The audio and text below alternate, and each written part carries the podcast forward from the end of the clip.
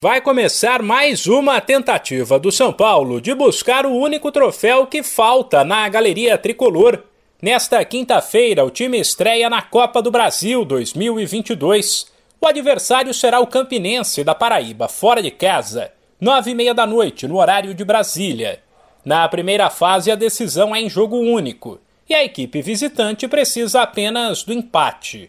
De novo, o tricolor jogará desfalcado os meio-campistas Luan e Patrick, que estavam no departamento médico, treinaram com o grupo na véspera, mas ainda não têm condições de atuar.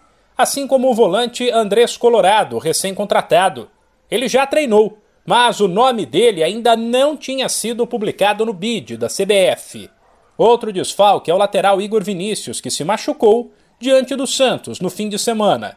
Assim, o São Paulo deve atuar com Jandrei, Rafinha, Diego Costa, Arboleda e Reinaldo, Pablo Maia, Nestor, Gabriel Sara e Alisson, Rigoni e Caleri.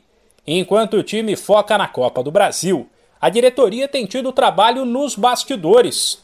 O Dinamo de Kiev, da Ucrânia, fez uma proposta pelo meio-campista Rodrigo Nestor.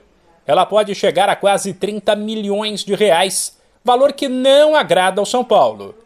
A tensão entre Ucrânia e Rússia é outro fator que pode travar uma eventual negociação.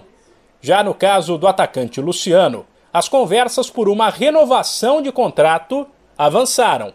E caso dê tudo certo, ele deve permanecer no clube até 2024. De São Paulo, Humberto Ferretti.